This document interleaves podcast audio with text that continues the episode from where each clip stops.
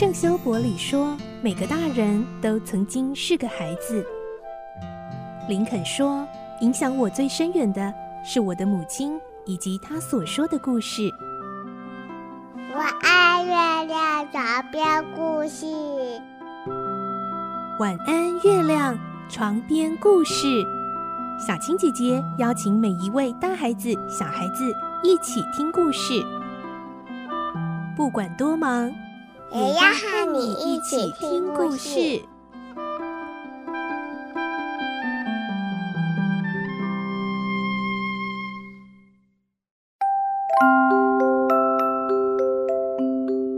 晚安，欢迎你和我们一起听故事。我是小青姐姐，我们继续来听圣诞颂歌的故事。今天是第二集，我们会听到有两个人来造访石谷基先生，他们是为了穷人来募款，希望石谷基先生能够捐款，而他会有什么反应呢？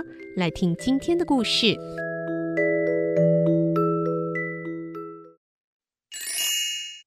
圣诞颂歌》第二集。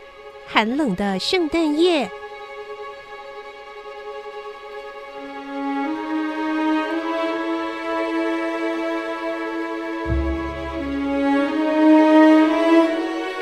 石古基的外甥热情的要邀请他的舅舅跟他一起度过圣诞节，却被冷酷的拒绝。虽然如此，外甥离开帐房的时候还是没有怨言。他在外面的门口停了下来，向书记祝贺。浑身发冷的书记比石古基热络许多，亲切的回应他。石古基把外甥送出去之后，又有另外两个人进门，那是两个和蔼可亲的胖绅士。他们脱下帽子，向石谷鸡鞠躬。嗯，我想这里就是石谷鸡与马里了。其中一位绅士参考手上的名册，继续说：“我有没有这个荣幸，能和石谷鸡先生或马里先生说话呢？”石谷鸡回答：“马里先生啊，唉，已经死了整整七年了。他七年前死的，就在七年前的今天晚上啊。”我们相信他慷慨的心胸，一定也能展现在他在世的合伙人身上的。这位绅士出示了募款人证书。史古基听到“慷慨”两个字，立刻蹙紧眉头，把证书给推了回去。这位绅士边说边拿起笔：“史古基先生，在一年中这个欢乐的节日里。”我们更应该捐赠一些衣食去救济贫苦的人家。成千上万的人们受饥寒之苦，他们缺乏生活必需品。哎，啊，哎，现在没有监狱了吗？啊，有很多监狱啊。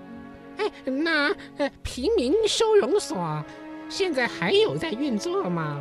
有啊，还在运作啊。嗯嗯。呃，人力踏车和平民法也都还盛行吗？两者都很盛行啊。啊，那我就放心了。听你刚刚说的话，我还在担心是不是发生了什么事，让这一些有用的发展都停下来了。我们发起募款，为穷人买肉品、饮料，还有御寒的衣物，这是他们最迫切需要帮忙的时候。可是有钱人却大肆庆祝着呢。哦，先生，我们应该替您写些什么呢？啊，你们呐，什么都不要写。您是希望匿名吗？嗯，我是希望不要有人来打扰。我自己不在圣诞节里面寻欢作乐，也没那些钱让那些懒惰的人来寻欢作乐。我啊，会资助刚才我提到的机构，他们提供的帮助够多了。贫穷的人啊，就应该到那儿去。啊，有很多人没办法去啊，还有很多人宁死也不去啊。唉，那么他们呢，最好就去死，哎，顺便减少一下过多的人口。而且啊，哎，很抱歉啊，这不关我的事。哦、呃，但是哦，您至少能关心一下嘛。一个人呐、啊，只要了解、关心自己的事情就够了，不用去过问别人的事。啊，再见啦，两位绅士。两位绅士知道再怎么说下去也没有用，就告退了。雾越来越浓。天色也越来越暗，教堂古老的钟楼上，声音沙哑的老钟总是透过窗户窥视石谷基，那个钟声就像牙齿在打着寒战。天气越来越严寒，大街上死巷的转角处，有几个工人正在修理煤气灯管，他们先在火盆里升起熊熊烈火，火盆周围聚集了一群衣衫褴褛的男人和小男孩。欣喜若狂地眨动眼睛，在炙热的火光前烘着双手。明亮的商店里，冬青树枝和小红莓果子映红了路人苍白的脸庞。戒备森严的官邸里，市长大人命令五十位厨师和男仆策划市长官邸的圣诞节庆。即使是上礼拜一因为酒醉在街上闹事而被罚了五县令的小裁缝师。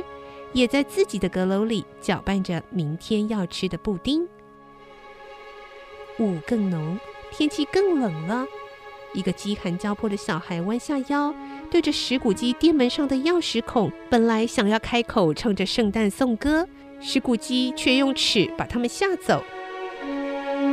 账房关门的时间终于来临，石谷基非常不情愿地从凳子上坐起来，对书记示意可以下班了。书记立刻熄灭烛火，戴上帽子。石谷基说：“我想啊，你明天是要请一整天的假，是吧？”书记回答：“嗯，先生，呃，如果方便的话。”“不方便。如果啊，我因此扣掉你半个克朗，你一定会觉得自己受到剥削的。哎，没错吧？”可是啊，你就不会觉得我受到剥削？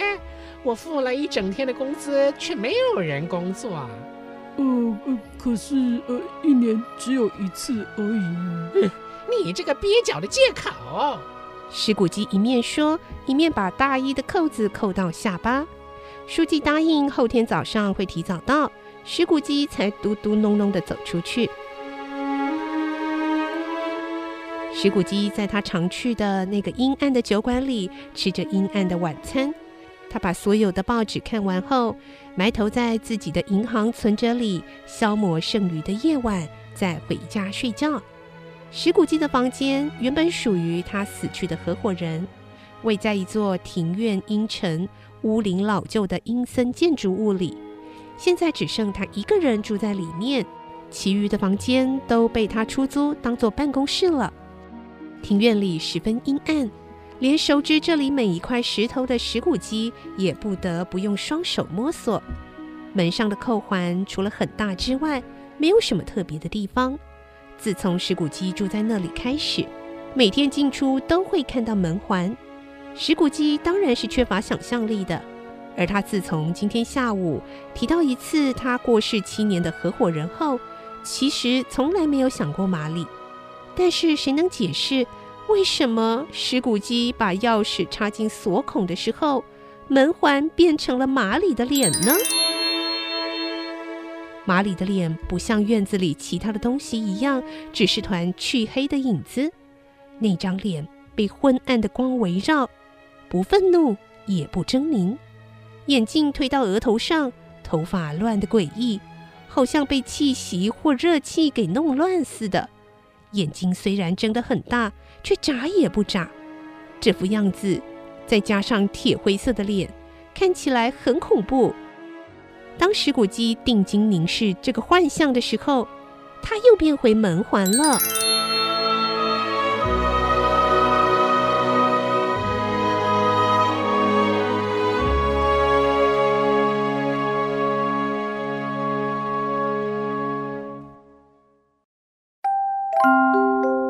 今天的故事就听到这里喽，明天再继续来听圣诞颂歌的故事。我是小青姐姐，祝你有个好梦，晚安，拜拜。小朋友要睡觉了，晚安。